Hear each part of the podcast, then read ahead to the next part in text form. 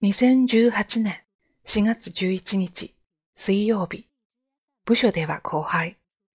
自分の部署に移動してきた先輩に仕事を教えることになった T さん。気を使いながらの指導に悪戦苦闘をしていました。上司からは遠慮なく指導するようにと言われたものの、相手が先輩なだけにどうしても気を使ってしまいます。そのような T さんの姿を見かねてか、先輩が声をかけてきました。入社歴では私の方が先輩だから、君にアドバイスするよ。でも、この部署では君の方が先輩だ。だからこそ遠慮しないでほしい。少しでも早く戦力になりたいから、いろいろと教えてくれないか？と頼まれたのでした。先輩の心遣いに遠慮することはやめようと決めた T さん。